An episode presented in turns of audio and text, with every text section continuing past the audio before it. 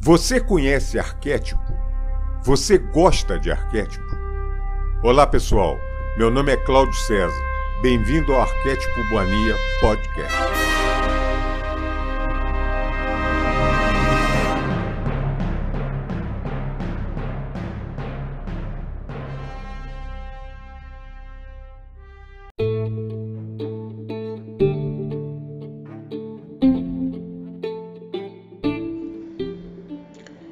Cartas de Cristo, carta 3, primeira parte. Ela começa com uma mensagem, abre o parêntese. Essas cartas conduzem você a uma dimensão espiritual mental que transcende o plano humano de atividades e assuntos. E por isso serão melhor assimiladas se antes forem precedidas por um período de quietude e relaxamento. Acalme a sua mente, se for possível, e entre em estado de silêncio interior. Somente quando você estiver nesse estado completamente receptivo, essas cartas poderão penetrar em seu pensamento humano com a sua realidade. Fecha o parênteses. Meu ilimitado amor celestial impulsiona-me a voltar uma e outra vez para escrever à humanidade, com a intenção de que finalmente, quando, como muitos, você estiver preparado para recebê-lo, possua o conhecimento que lhe permitirá transcender sua humanidade e fundir-se com o Pai Consciência, o verdadeiro amor consciência, no qual realizam-se todas as coisas generosas e preciosas. Como disse antes e quero reiterar, toda a minha missão na Terra foi impulsionada pelo amor e foi dirigida somente ao ensinamento da verdade da existência. Pois sem esse conhecimento não há esperança de redenção do trabalho árduo que a humanidade nasceu para suportar.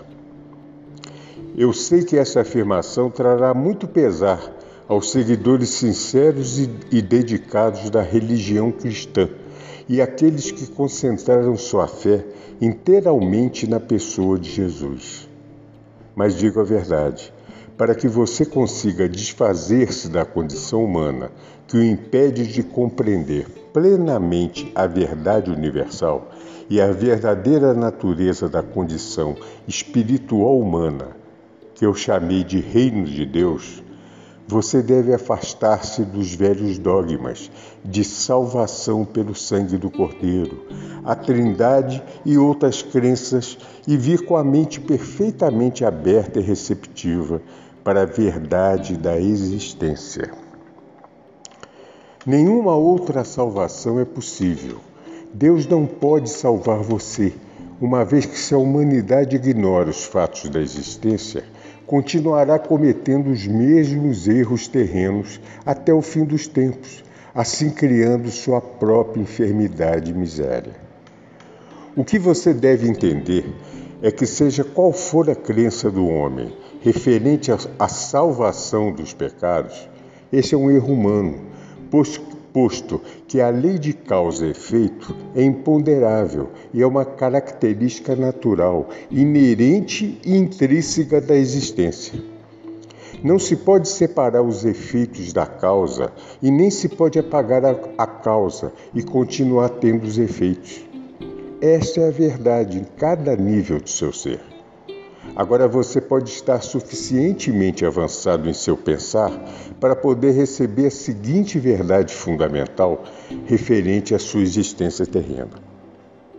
A lei de causa e efeito, o semear e colher, é o efeito visível do que você conhece por eletromagnetismo. E ninguém que tenha qualquer conhecimento de ciência poderia esperar que Deus deixasse de lado as leis do eletromagnetismo, as quais são atividade, ligação, rejeição.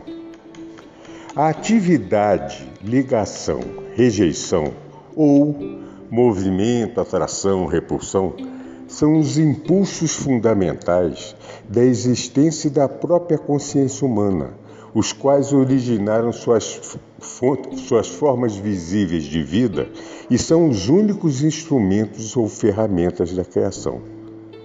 Eles são responsáveis pela formação da substância ou matéria, pelo desenvolvimento das formas individualizadas e, finalmente, pela própria personalidade em todos os entes vivos. Em razão de que essas leis são fundamentais para a sua existência individualizada, é impossível evitá-las. Portanto, você não pode ignorar os problemas inerentes à sua existência individualizada e acreditar que Deus salvará você deles. Sua única esperança de finalmente escapar, de sair do círculo da experiência humana, é reconhecê-lo e admiti-lo, e depois trabalhar minuto após minuto para transcendê-lo e, por fim, fundir-se e fazer-se um, em pureza de mente, coração e ação, com a consciência universal amorosa, o Pai, que faz o trabalho amoroso.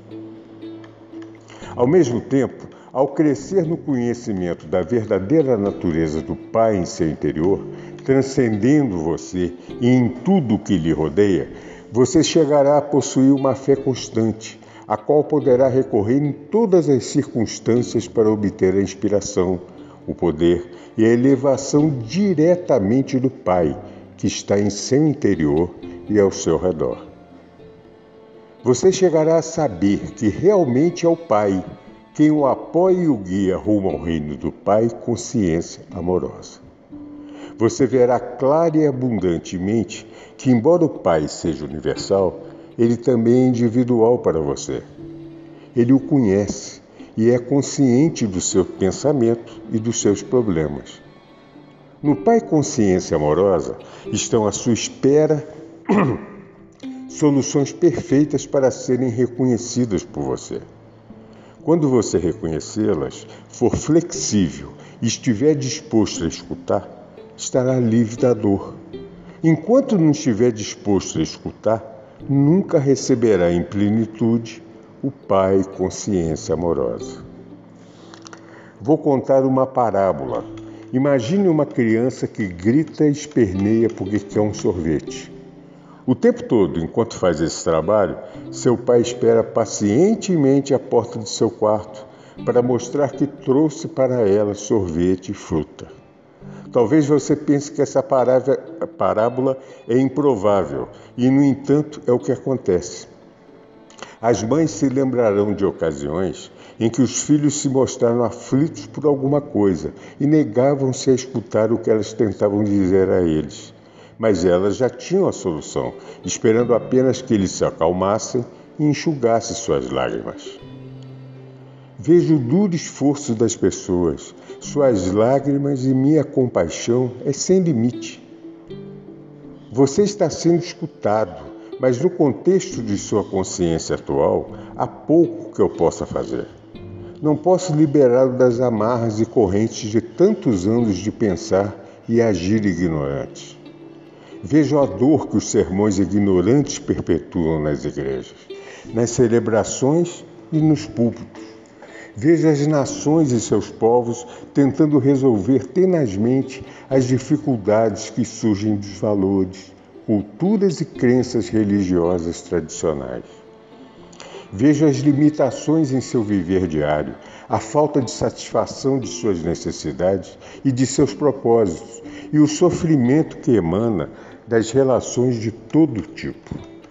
A consciência coletiva que está emanando do mundo é um miasma de temores, ressentimentos, aborrecimentos e turbulência emocional, de desejos apaixonados, vingança e esgotamento, entrelaçados com a compaixão, a determinação de elevar a consciência do mundo e o empenho na busca do amor incondicional daqueles que receberam inspiração e um grau de iluminação. Aproximo-me das pessoas que me chamam e trabalho com elas para aliviar suas angústias.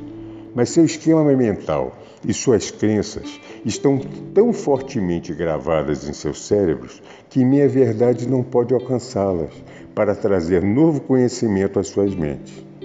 Ainda que brevemente e de maneira imperfeita, muitas ouviram, mas faltou a elas, no entanto, a valentia para aceitar novas ideias e falar claramente. Além disso, não havia chegado o momento certo para atravessar as barreiras da consciência humana para ensiná-las. Mas agora é o momento certo. Vocês entrarem em uma nova distribuição de frequências vibratórias que permitirá mais facilmente elevarem-se acima da materialidade da era precedente. Essa afirmação pode parecer estranha, mas há uma reserva de conhecimento referente às energias que você ainda não começaram a entender. Nesse momento, não há mente terrena capaz de compreender. Para vocês, é possível apenas imaginar o espectro de energia, o que não é verdade. Assim será de grande ajuda para você se puder aceitar minhas afirmações com confiança, porque elas são a verdade. Você está entrando em novas frequências de vibrações pertencentes à consciência humana que permitirão que siga adiante no desenvolvimento espiritual, mental que descrevi na carta 1. Como me afastei um pouco do assunto, devo agora reiterar: você não pode escapar das leis fundamentais da existência, no que se refere ao seu pensar e sentir, semear e colher. Do mesmo modo que não pode escapar das leis do eletromagnetismo em seu mundo material, pois o eletromagnetismo é um impulso que produz a lei do semear e do colher. Do mesmo modo que o eletromagnetismo produz a forma dentro do campo fundamental das partículas de energia. E assim, não é possível continuar acreditando no dogma cristão e ao mesmo tempo tentar seguir, seguir essas cartas. O dogma referente à salvação por minha morte na cruz, a trindade, a ressurreição física da morte, o uso do incenso e outras formas estabelecidas de oração são errôneas, e os fatos que agora estão sendo apresentados nessas cartas são a verdade. O dogma e os ornamentos sacramentais são o que se poderia chamar de pretextos para ganhar sua atenção e lealdade mas obscurece a verdade de meus ensinamentos. Portanto, essas cartas tinham que ser escritas. A única maneira pela qual eu poderia atingir o mundo nesse momento, em que ele está pronto para entrar em uma nova distribuição mental e emocional, era usando uma mente receptiva, obediente e preparada para receber instrução e fazer o trabalho manual por mim. Essas cartas oferecem um único meio pelo qual as pessoas encontrarão o caminho rumo à dimensão espiritual na qual todo erro humano se dissolve e somente resta o amor. Qualquer outra coisa que possa ser dita é puramente racionalização e razão humanas, e estas não são a verdade. As pessoas estão buscando novas formas de solucionar velhos problemas, particularmente na América, mas até que compreendam a verdadeira natura, natureza da vida, do ego e das leis da existência, apenas aumentarão a força do ego e sua dor continuará. Enquanto registro para você nas páginas seguintes a simples verdade que trouxe a dois mil há dois milênios, lembre-se de que essa verdade permanece constante e consistente. Portanto, só é possível aprofundar sua compreensão da verdade, não alterá-la. Você se deu conta, enquanto lia as duas primeiras cartas, de que tudo o que eu falava às pessoas da Palestina era uma consciência direta de ter percebido a realidade da existência no deserto, isto é, de que nada era sólido. Você lembra de que em meu estado transcendente, ao olhar as rochas, areias, montanhas e águas do Mar Morto, abaixo de mim, tudo parecia ser como um cintilar de partículas? A rocha, areia, montanhas e água distinguiam-se uma das outras simplesmente pela diferença de intensidade do cintilar de partículas e pela aparente densidade delas dentro do clarão. Não há outra maneira pela qual eu possa descrever o que vi quando estava na Terra, para transmitir os fatos referentes à verdadeira substância da matéria e à aparente construção sólida do mundo. Em linguagem moderna, o cintilar de partículas provavelmente seria chamado de vibração de partículas. Talvez se pudesse combinar os dois termos e descrever, e descrever a realidade visível mais fundamental como um cintilar de, de partículas. Isso transmite o sentido da incandescência luminosa, na qual vi as partículas dançarem. Tendo dito tudo isso como introdução para o relato de minhas atividades na Palestina, Deixe-me levá-lo para um outro dia, dois mil anos atrás, quando o sol brilhava, o céu estava limpo, azul claro, e comecei a subir as colinas com os meus discípulos, em uma tentativa de afastar-nos para descansar, meditar e orar. Mas isso não aconteceria. Tínhamos pensado em escapar, porém, apesar de dizer para as pessoas quais eram as nossas intenções, Primeiro nós fomos seguidos por uns poucos, que então avisaram outros de que estávamos indo para os montes. Embora tivéssemos pedido que voltassem aos seus lares, os poucos logo se tornaram um grande grupo de pessoas que nos seguia a certa distância. Insistiam em que eu falasse com elas. Você pode se perguntar por que elas estavam tão ansiosas para me escutar. Intuitivamente, elas sabiam que eu falava palavras de vida. Sempre mostrei a atividade do Pai ao seu redor, e isso deu a elas esperança e ajudou-as a ver o mundo com um novo olhar. Falei do amor e elas se sentiram confortadas. Foi por isso que pude dizer, sabendo que elas me entenderiam, que estariam de acordo comigo, Venha a mim você que está cansado e oprimido, e darei a você descanso. Meu jugo é suportável e minha carga é leve. Elas sabiam que quando eu pronunciava essas palavras, o que fazia com frequência estava comparando as regras e leis e leis dos líderes judeus com a verdade que estava sendo apresentada ao povo.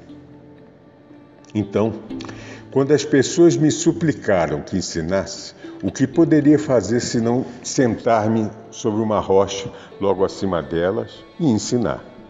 Decidi que se elas tinham vindo de tão longe para ouvir-me, escutariam algo que recordariam e possivelmente falariam disso durante a vida toda. Eu sabia que, apesar de tudo que eu tinha dito a elas acerca do Pai e o Pai Amor, ainda tinham medo de que Deus as, as rejeitasse. Embora eu tenha tentado ajudá-las a compreender que o Pai de quem falava não era o Deus personalizado que elas adoravam, sabia muito bem que estavam confusas. Mesmo tendo dito uma e outra vez que o Pai estava em seu interior, continuavam preocupadas sobre receber um castigo vindo do alto por acreditarem em minhas palavras. O que deveria ensinar naquele dia? Perguntei ao pai. Então observei as cabras e as ovelhas que estavam pastando na colina sob o vigilante cuidado de seu pastor, e a mensagem para esse dia me veio ao espírito. Levantei-me e falei para que se ouvisse minha voz até o fim da multidão. Vejam essas ovelhas e cabras pastando nas colinas. As ovelhas estão num lugar e as cabras em outro. Observem as ovelhas. São pacientes e pacíficas entre si, mesmo quando estão apertadas num canto do curral pastam tranquilamente, nunca, nunca reclamam o terreno que não é seu, deixam o pasto curto, mas não estragam, o que permite que a grama se recupere depois de passarem por cima dela. E o, e o que é mais importante, escutam a voz do seu pastor. Portanto, ele cuida bem delas. Ele as guia para os melhores pastos e dorme junto a elas durante a noite, para que não sejam atacadas por cães e ladrões. Agora olhem as cabras, como brigam e saltam sobre as pedras, e entram em lugares difíceis ou perigosos. Devoram as sarças e a folhagem das árvores.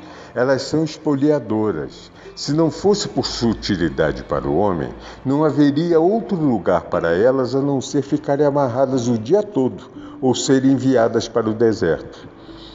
Vejo aí embaixo, vejo-os aí embaixo e sei que no meio de vocês há muitas ovelhas e que também há muitas cabras. Houve alguns murmúrios aborrecidos, mas em geral as pessoas se davam empurrões e puxavam o cabelo um dos outros, apontando as cabras, rindo e concordando com a cabeça. Era, era bom vê-los rir, e assim continuei.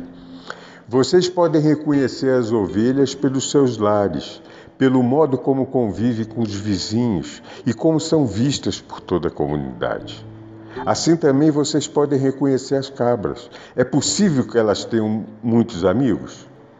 Houve um forte clamor da multidão. Não, seguido de muito riso. O pastor segue as cabras e cuida delas, ou elas têm que se cuidar sozinhas e chegar por si mesmo em casa à noite para ser ordenada, ordenhada, perdão. De novo, a multidão ria e respondia de maneiras distintas, algumas muito engraçadas e engenhosas. E assim é com aqueles que são ovelhas e aqueles que são cabras. Vocês recebem a proteção do Pai, se são ovelhas, e não são protegidos se são cabras, porque vão teimosamente seguindo seus próprios desejos, todos os dias e possivelmente deixando atrás de si um rastro de destruição. Digam-me, o Pai pode proteger aqueles que são cabras? A multidão estava em silêncio, mas escutando atentamente. Vocês dirão então que o Pai está zangado com as cabras e não as protegerá, ou dirão que assim como o pastor cuida das suas ovelhas e cuidaria das cabras se elas, se elas permitissem, o Pai ama as ovelhas e as cabras da mesma forma, mas não pode protegê-las igualmente por causa do comportamento natural das cabras. Considerem também os hábitos de alimentação das ovelhas e das cabras. As ovelhas se contentam comendo somente a erva, pela qual seus estômagos estão perfeitamente preparados. Mas as cabras comem qualquer coisa que encontram e não respeitam sua constituição. O mesmo acontece com aqueles que não cuidam do alimento de suas mentes, pois não têm nenhuma meta fixa ou, propósito claro como as cabras, não percebem quando o alimento mental é prejudicial ou os leva por caminhos equivocados em suas vidas diárias, ou mesmo os arrasta para um mito nocivo ou um engano perigoso. Eles vão sem rumo, recolhendo o equivalente mental de sarças, sapatos velhos, pedaços de pano, folhas, cardos ou ervas daninhas, porque falta a eles bom senso. Mestre, e se uma pessoa é uma ovelha, comete um erro e se vê numa confusão, o pai a abandonará? Respondi com outra pergunta. O que faz o pastor se uma de suas ovelhas cai num buraco, ou escorrega por um barranco, ou se vê aprisionada nas sarças? Eu digo: o pastor deixa o rebanho e rapidamente vai buscar a ovelha perdida, e não a abandonará até que a traga de volta sã e salva. Assim acontece com o pai. Nenhuma ovelha pode evitar enganar-se de uma ou outra maneira, mas não duvide de que o pai logo atenderá seu balido e a resgatará. E se uma cabra começar a comportar-se como ovelha e atender à voz do pastor, então ela também estará sob a proteção do pastor e será cuidada da mesma maneira que as ovelhas. Assim é com vocês e o reino do céu, o reino de Deus. Várias vozes elevaram-se, pedindo-me que ensinasse o significado do reino de Deus. O que estou dizendo a vocês não é o mesmo que ouviram de qualquer outro profeta em qualquer tempo. Não tentem entender o que eu digo pensando no, no que disseram seus mestres. Eles podem somente repetir o que está nas Escrituras e não possuem nenhum conhecimento pessoal do reino de Deus ou do céu. Deus não está contido em nenhum lugar, mas está em todas as partes, como estão os céus e o ar sobre vocês. A santa palavra pronunciou a verdade quando disse: Em Deus você vive, se move e tem o seu ser. pois o reino de Deus está acima, ao redor e também dentro de vocês, e vocês podem entrar no reino de Deus. As pessoas exclamavam com, impaciência: Mas o que é isso? Eu respondi: É um estado de mente e de coração no qual você pode estar plenamente possuído por, por Deus, seu Pai. Quando você está nesse estado, o Pai é a cabeça do seu corpo e dirige tudo o que você faz e toda a sua vida. Algumas pessoas resmungavam: como isso é possível? É possível estar tão vazio do eu, de desejos egoístas, inimizades, raivas, ciúmes, cobiça, de desejo de vingança, que somente Deus fique no controle de sua mente e de seu coração. E depois, o que acontece? perguntou uma mulher. Então você entra no estado de ser, que é dirigido por Deus. Isso é totalmente belo e glorioso. É amor, é generosidade, é cuidar dos demais como cuida de si mesmo. É não julgar, pois você aceita os outros tal como são, sabendo que também são filhos de Deus e que estão igualmente sob o cuidado do Pai. É felicidade sem medida, impossível de descrever. É sentir alegria pela beleza do mundo. É vida sem limite e energia aumentada é saúde e é a satisfação de cada uma de suas necessidades, mesmo antes de tê-las.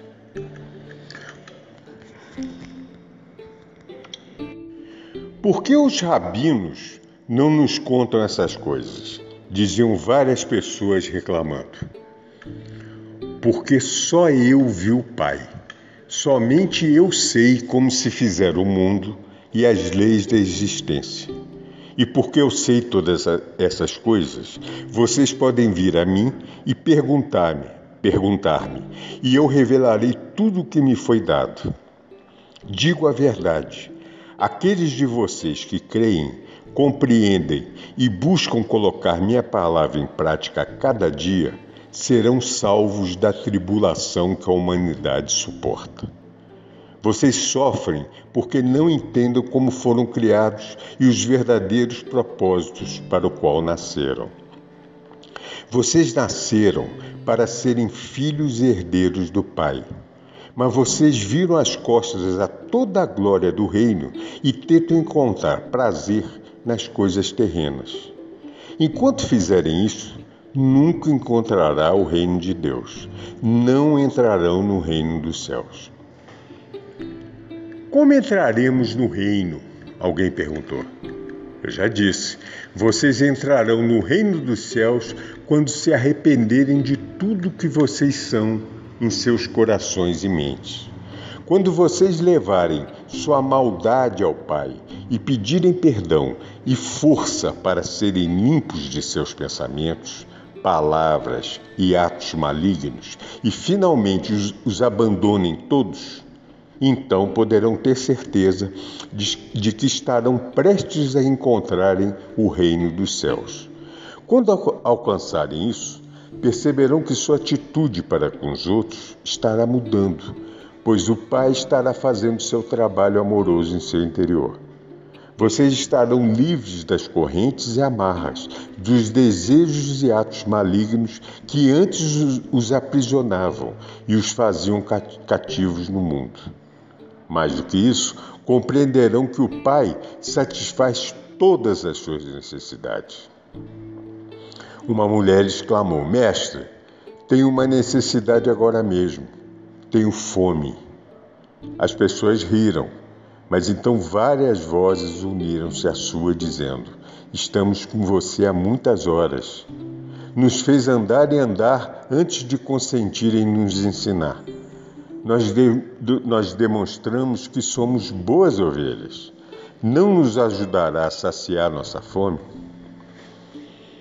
Percebi que diziam a verdade e senti uma profunda compaixão para com elas. Tinham me seguido não só para que as curasse, mas também porque tinham anseio de saber a verdade, como tinham sido me dado, como tinham sido me dada pelo Pai. Eu tinha dito que o Pai satisfazia todas as suas necessidades. Essa, essa seria uma oportunidade para mostrar o poder da fé e o poder que é Deus. Mostraria a elas que nada é impossível quando verdadeiramente se acredita, como eu acreditava e percebia.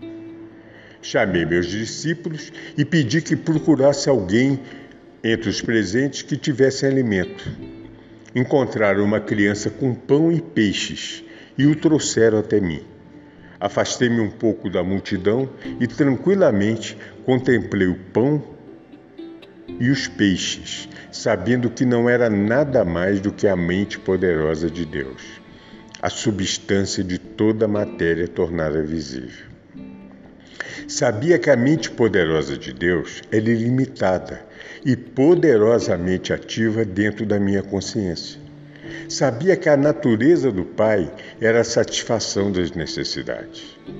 Enquanto abençoava o alimento, senti o poder fluir totalmente pela minha mente, corpo e mãos, e sabia que a fome daquelas pessoas seria saciada. Não sabia de que maneira, simplesmente sabia que seria. Depois levei as cestas de comida e disse aos discípulos que dividissem o alimento ali contido, sentindo com absoluta certeza que todos ali teriam tanta comida quanto necessitasse. Ao cortar o alimento em pedaços e distribuí-lo, o mesmo se multiplicava, e assim foi acontecendo até que toda a multidão teve sua fome saciada. Várias cestas ainda restaram com sobras do alimento. Assim demonstrei que a matéria, tudo que é visível no universo, é mente, consciência, tornada visível pela vibração das partículas, o que a ciência chama de partículas. Mudanças na vibração das partículas e, portanto, mudança na matéria acontecem como consequência das imagens movimento, poderosamente dirigidas, disciplinadas, focadas pela energia da mente, consciência. Quando com sua consciência amorosa se age puramente para fazer o bem aos outros, os únicos limites ao trabalho amoroso do Pai no mundo são os limites que a mente do homem coloca nesse trabalho. Tais mudanças na matéria só podem ocorrer quando a consciência do homem está em perfeita harmonia e unida ao Pai Consciência Universal. Ainda que assombrados por receberem o alimento dessa maneira, as pessoas e meus discípulos não compreenderam como tal coisa tinha sido realizada. Apenas puderam concluir, concluir que era o maior milagre que tinham visto. Isso também confirmou para eles a crença de que eu era filho de Deus. Numa outra ocasião, eu estava sentado debaixo de uma árvore nos arredores de Betesda, rodeado por aqueles que tinham trazido seus doentes para que fossem curados. Como sempre, maravilharam-se ao vê-los recobrarem a vida e a saúde e perguntaram-se como tais milagres podiam ser feitos. Outra vez tentei fazer com que compreendessem o poder da fé. Nos evangelhos está escrito que eu disse que se um homem possuísse a fé do tamanho de um grão de mostarda, poderia mover montanhas. Essa afirmação é uma interpretação errônea do que verdadeiramente eu disse e revela o pouco que os meus discípulos e os evangelistas compreendiam dos meus ensinamentos quando nós estivemos na terra. Se alguém tivesse a fé do tamanho de um grão de mostarda, o que significa isso? Como se pode medir a fé de tal maneira? Fé é fé. É um poder de total convicção que toma conta da mente e não pode ser submetida a um tamanho. A fé, que surge de sua necessidade de crer em algo, porque tal crença servirá a seus propósitos de algum modo, pode ser poderosa e forte, mas nunca pode ser estimada com o conceito de tamanho. A crença é ainda mais forte. A crença é o fruto do ouvir dizer e da lógica.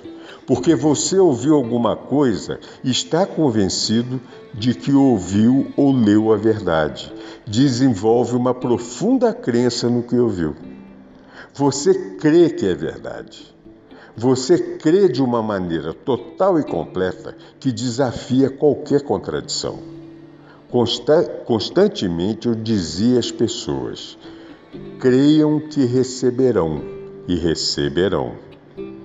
Contudo, eu sabia que seria quase impossível que as pessoas algum dia tivessem a fé para realizar milagres, pois não importava o quanto explicasse a verdade, elas nunca, nunca teriam o intenso conhecimento que me foi dado no deserto.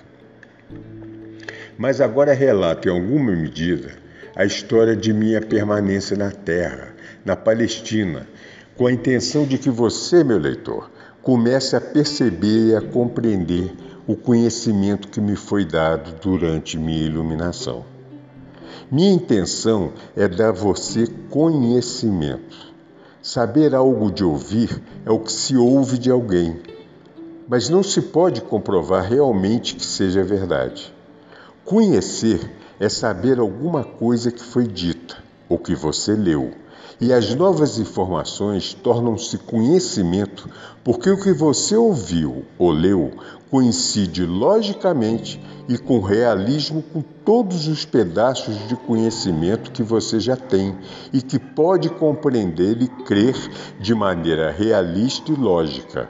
Você sabe que o que sabe é verdadeiro.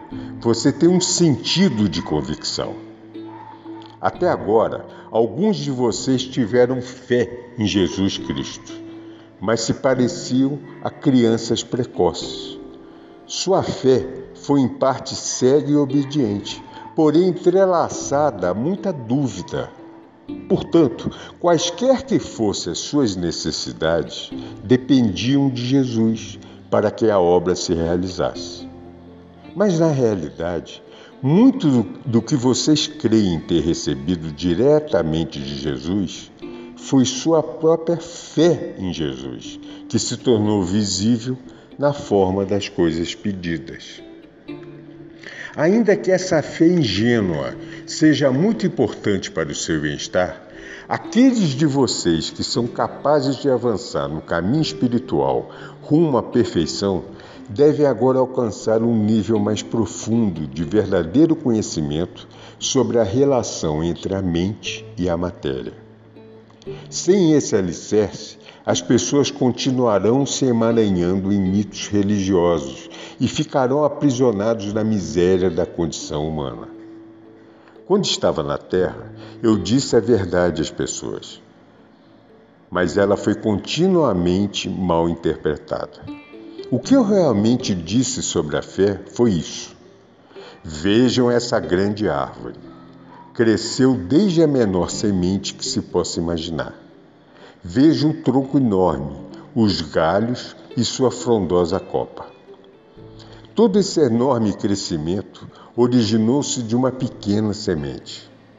Como aconteceu tal coisa? De onde vem toda a madeira da árvore e a frondosidade que a, ornamenta?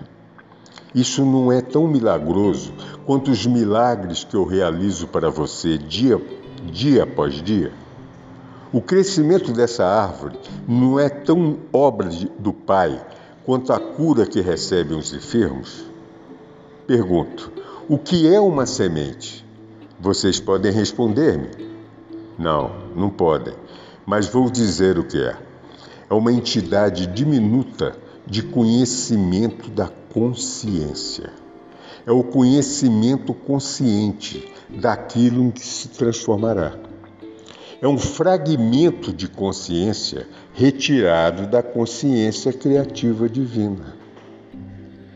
É um fragmento do poder da mente procedente do poder mental do Pai o qual, ao ser plantado na terra e regado pela chuva, começará a vestir a si mesmo com a matéria visível da qual possui o conhecimento no fundo de si mesmo. Esse conhecimento é verdadeiro, é firme, é forte e sem desvios. Esse autoconhecimento corporificado na semente é uma convicção da consciência Todas as formas de vida surgem deste conhecimento unidirecionado de si, uma convicção na consciência.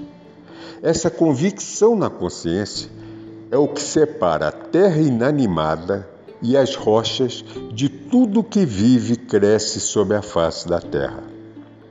Onde não existe convicção da consciência ou conhecimento da identidade, não há crescimento a consciência dentro da terra e nas rochas permanece como consciência em sua forma adormecida. Portanto, se você pudesse crer no que pede tão poderosamente como a semente de mostarda conhece a sua própria identidade, poderia fazer qualquer coisa que quisesse.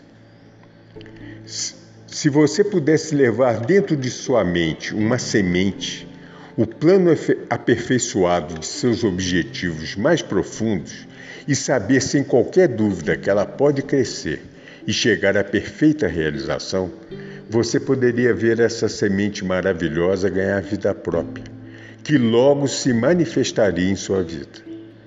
E com toda certeza você poderia mover as montanhas de sua vida. Essas montanhas essas montanhas que se colocam em seu caminho e o impedem de alcançar tudo o que você deseja.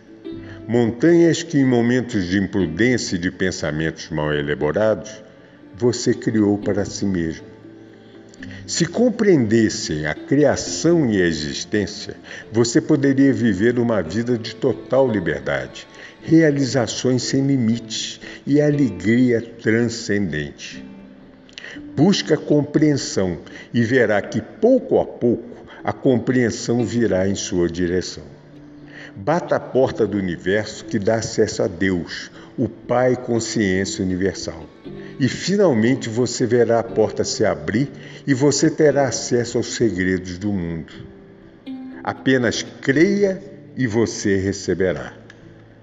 Eu também recordava isso a eles a todo momento. Somente aqueles de mente e coração puros realizarão essas coisas poderosas. Os malvados podem prosperar durante um tempo, como fizeram os reis e os exércitos, os exércitos saqueadores e outros que amontoaram a iniquidade em suas mentes.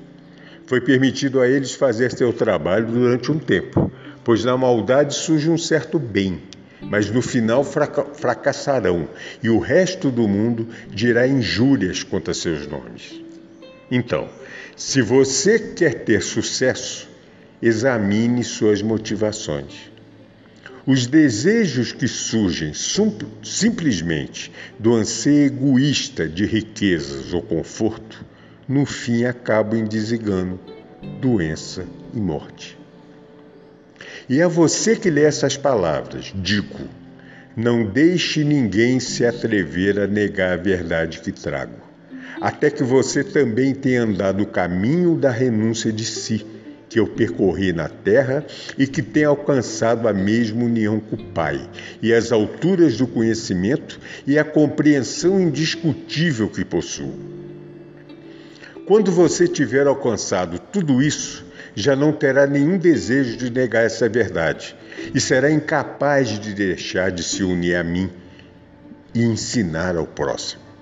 Até esse momento, mantenha-se em paz e não deixe que ninguém conheça a sua ignorância.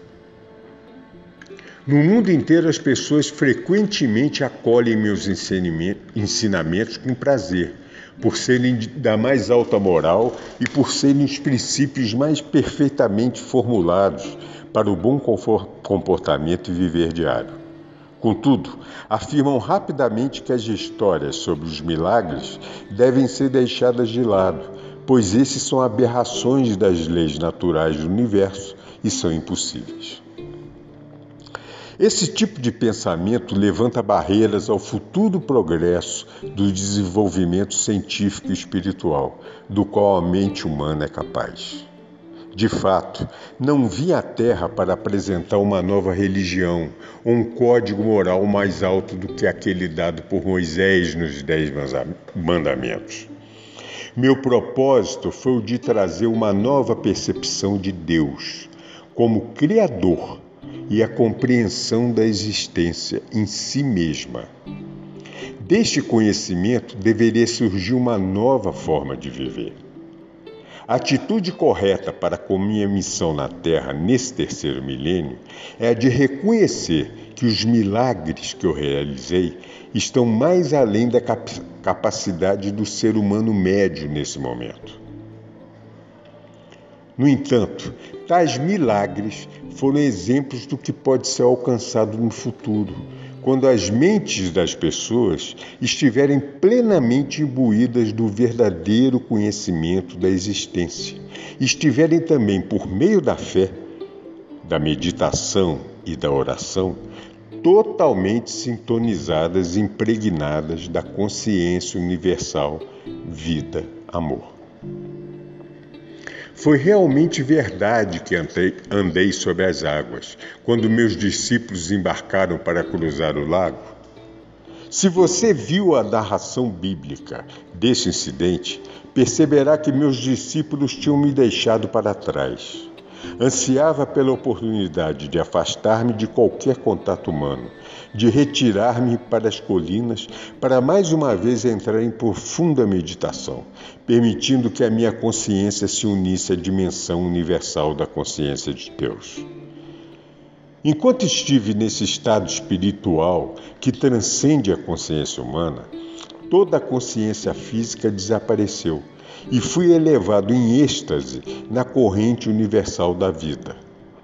Soube que a vida universal era tudo, que a vida era a realidade de meu ser e que tudo mais eram aparências mutáveis, transitórias da vida universal, tornadas visíveis.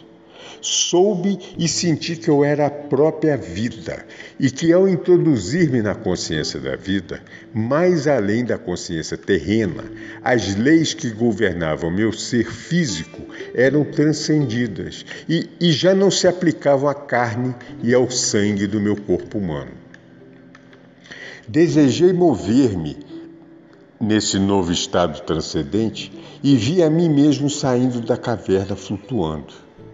Vi meus discípulos no lago e soube que estavam em aflição. Sem esforço, desci flutuando a colina em direção à margem, e ao retornar do contato com os meus assuntos, assuntos humanos habituais, no caso os meus discípulos, encontrei-me repousando sobre as águas. No entanto, ainda estava no estado em que percebia plenamente que eu mesmo era vida individualizada e, portanto, que meu corpo estava banhado pelo poder vital, que continuava me deixando mais leve e transformando a estrutura atômica do meu estado físico. Você deve entender que ouvir e pensar no estado de consciência humana e a ascensão à compreensão transcendente da vida universal quando a consciência pessoal já está afastada da condição corporal e plenamente fundida no Pai Consciência Universal, pertencem a duas dimensões totalmente diferentes do ser.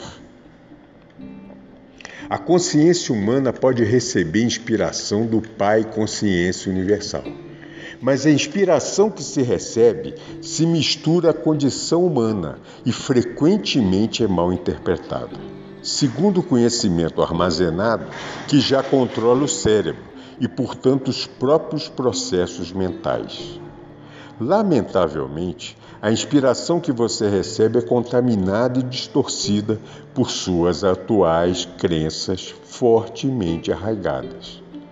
Considere que o estado de percepção e compreensão transcendente sai, emergem da condição física. O cérebro já não está no controle, já não possui influência sobre o estado de percepção transcendente, que é a verdade essencial. Esse estado já não é mais controlado ou, ou afetado pelas crenças humanas. Esse é um estado de que o, o que realmente é, que está por trás da manifestação visível da existência, em vez de estar na dimensão humana de o que se acredita que a existência é. É nesse estado de consciência transcendente que os milagres não são mais do que o trabalho normal da lei universal. Antes de continuar com essa narração de minha vida sobre a Terra, quero destacar novamente que tudo que há no universo é um estado de consciência particular e individualizada tornada visível. Tive que descer do meu, do meu atual estado de consciência de amor universal para experimentar de novo minha vida na Terra, que continua impressa de maneira duradoura na energia da consciência do mundo em si, a qual remonta no momento de sua criação. Você deve compreender que quando deixei meu corpo na Palestina, deixei para trás tudo que pertencia àquela vida. Tinha cumprido minha missão. Portanto, quando morri na cruz, fui libertado. Fui elevado em luz gloriosa para participar da luz, para ser a luz e para regozijar-me na luz, que é amor universal, vida, beleza, harmonia, ventura e êxtase. Mover-se entre diferentes níveis de consciência não é tarefa fácil ou agradável é somente porque minha missão na terra não ficou completa quando morri na Palestina que volto agora para ajudar você a preparar sua entrada na nova era, uma fase nova da existência individualizada na Terra. Talvez você compreenda o que eu quero dizer com o desconforto desse empreendimento, se tentar recordar-se recordar de alguma profunda tristeza que sentiu em sua vida e puder observar que sua reação atual possui quase o mesmo grau de tensão e estresse emocional da ocasião em que tal acontecimento se deu. Refletir sobre algum sofrimento ou tristeza passada trará você a vontade de chorar. Você sentirá a depressão e a antiga angústia retornando ao reviver aquele momento em sua imaginação. Pode ser que você queira se afastar das pessoas porque sua consciência já desceu de seu estado anterior de equilíbrio feliz e de paz para experimentar mais uma vez as vibrações e as formas da consciência interior que você criou no momento inicial de seu sofrimento. A mudança de ânimo indica uma mudança em suas energias de consciência. Uma elevação das vibrações de consciência trará a você uma elevação mental, emocional e física e fará com que você se sinta feliz. Uma redução de suas energias de consciência rebaixará o funcionamento de todo o seu sistema e você sentirá que uma depressão se inicia, ao menos uma queda do otimismo que sentia anteriormente. Estou explicando um fato da existência. Seu universo inteiro Seu universo inteiro manifesta as diferentes frequências de vibração das partículas de energia da consciência. Ao moverem-se as frequências para cima ou para baixo, de um nível para outro, também as estruturas físicas e visíveis manifestam níveis de energias diferentes. Isso produz uma mudança nos padrões mentais e emocionais e da aparência. Ao descer ao meu estado de consciência para voltar a entrar nas condições de meus tempos na Terra, o que se move é tão somente meu amor pela humanidade. Faz dois mil anos que os cristãos estão revivendo o trauma de minha crucificação. Alguns, inclusive, experimentaram o estigma, que nada mais é do que uma resposta emocional histérica e mórbida àquilo que acreditam que suportei. Essas pessoas se superexcitam até viverem picos emocionais próximos ao frenesi imaginando a angústia dos meus sofrimentos antes de minha morte. Sua gratidão emocional pelo que suportei lança-os em um estado de estresse físico. Isso está escrito num dia de Sexta-feira Santa e vim especialmente para falar acerca de minha crucificação. Vim para dizer que você deve abandonar todo o drama referente à recordação daquele dia. Morri e isso foi, para mim, uma libertação maravilhosa. Já é tempo de que as pessoas acordem de seu longo, longo sonho e compreendam a existência como ela realmente é e a verdade a respeito de minha crucificação, a qual esteve oculta até esse momento.